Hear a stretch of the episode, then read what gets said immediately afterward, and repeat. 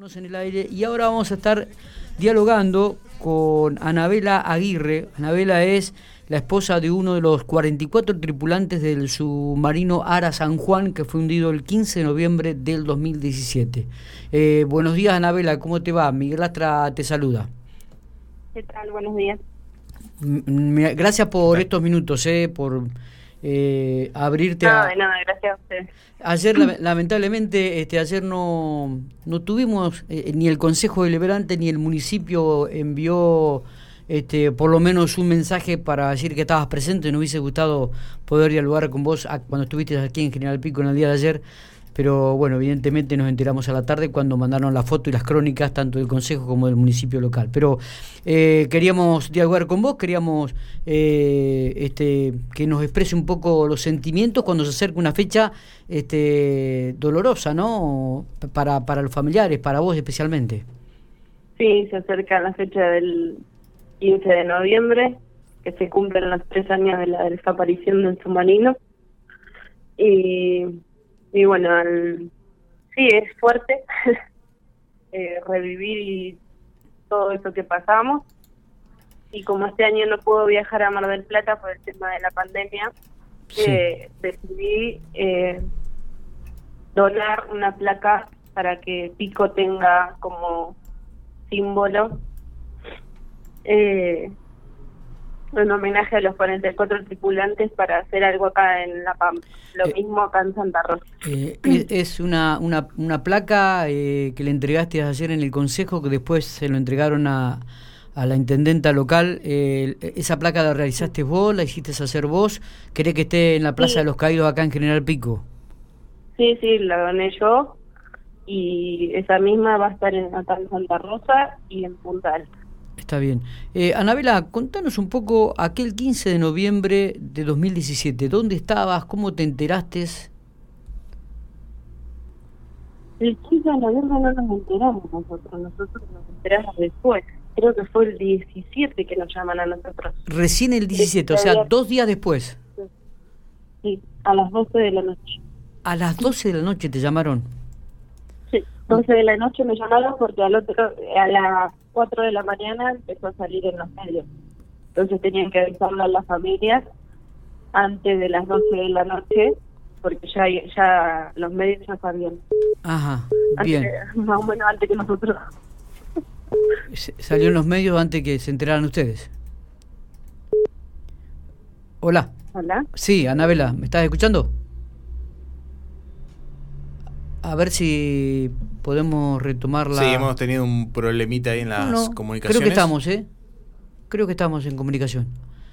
Estábamos hablando con a lo mejor no nos escucha. Anabela Aguirre, esposa de uno de los 44 tripulantes del submarino Ara San Juan, eh, que se hundió el 15 de noviembre de 2017. ¿eh?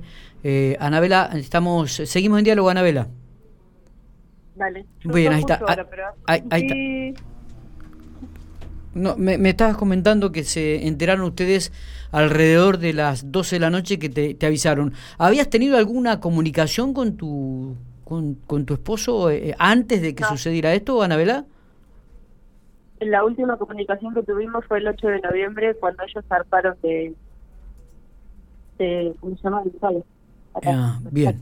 Bien, y, bueno, y lamentablemente este, te enteraste el 17 de noviembre, dos días después y a las 12 de dos días después a nosotros nos comunican que el submarino eh, había desaparecido. O sea, que había perdido comunicación, ni siquiera que había desaparecido.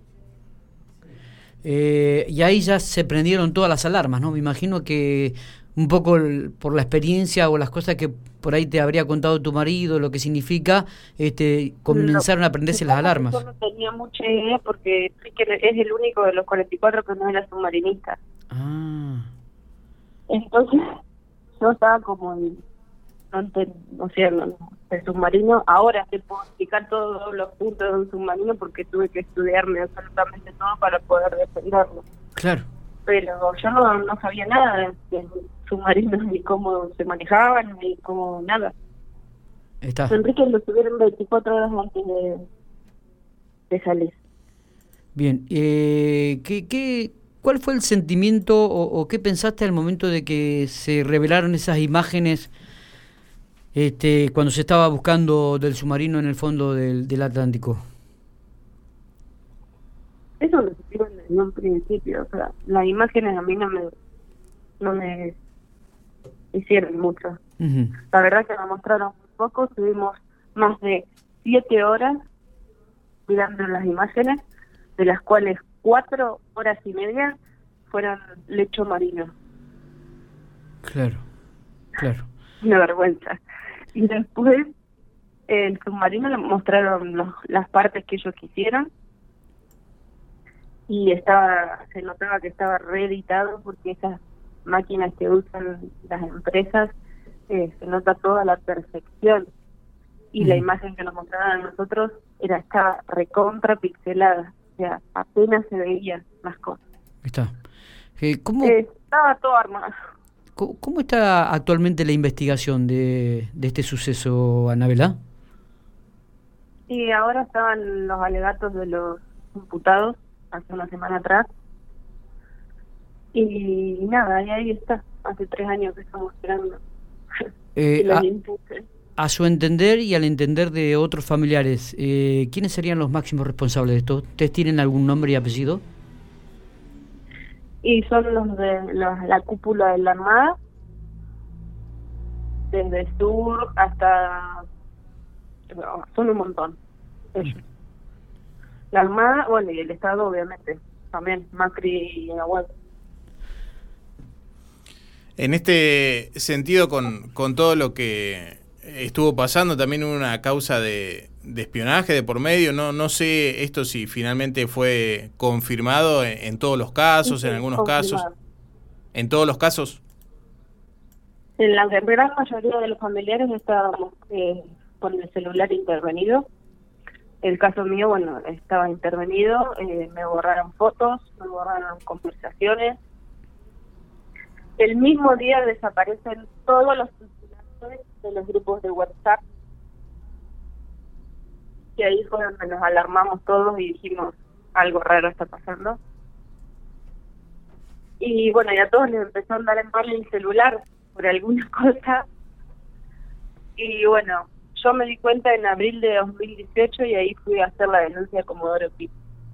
Pero ellos me pedían que yo dejara mi, mi equipo, mi celular, para hacer la, la peritaje y yo en ese momento no quería dejarlo porque era lo único que me había quedado de ticket, el, único regalo del Día de la Madre, tenía las fotos, la, todo ahí. Así que desestimaron mi denuncia. Ah. Pero bueno, después ahora se sabe que fue así. Eh, lo que no está. Anabela, eh, volviendo a la actualidad, digo, ¿cómo surge hacer esta plaqueta para entregar tanto en Santa Rosa como en Pico? Eh, digo, como, ¿cuál es la... Mm, ¿Por qué surgió esta, esta idea tuya, digo, de hacer las plaquetas para colocar aquí en Santa Rosa y General Pico? ¿Cómo surge? Te, ¿Cuándo lo habías pensado? Y la verdad es que al no poderme ir a Mar del Plata, eh, uno necesita hacer algo en su provincia. y esa fue la idea, o sea, como no puedo viajar a recibir ni siquiera los honores, porque ahora se me entregarían los honores post-mortem. Claro, que, que consiste en la entrega de sable, las jinetas y el pabellón nacional.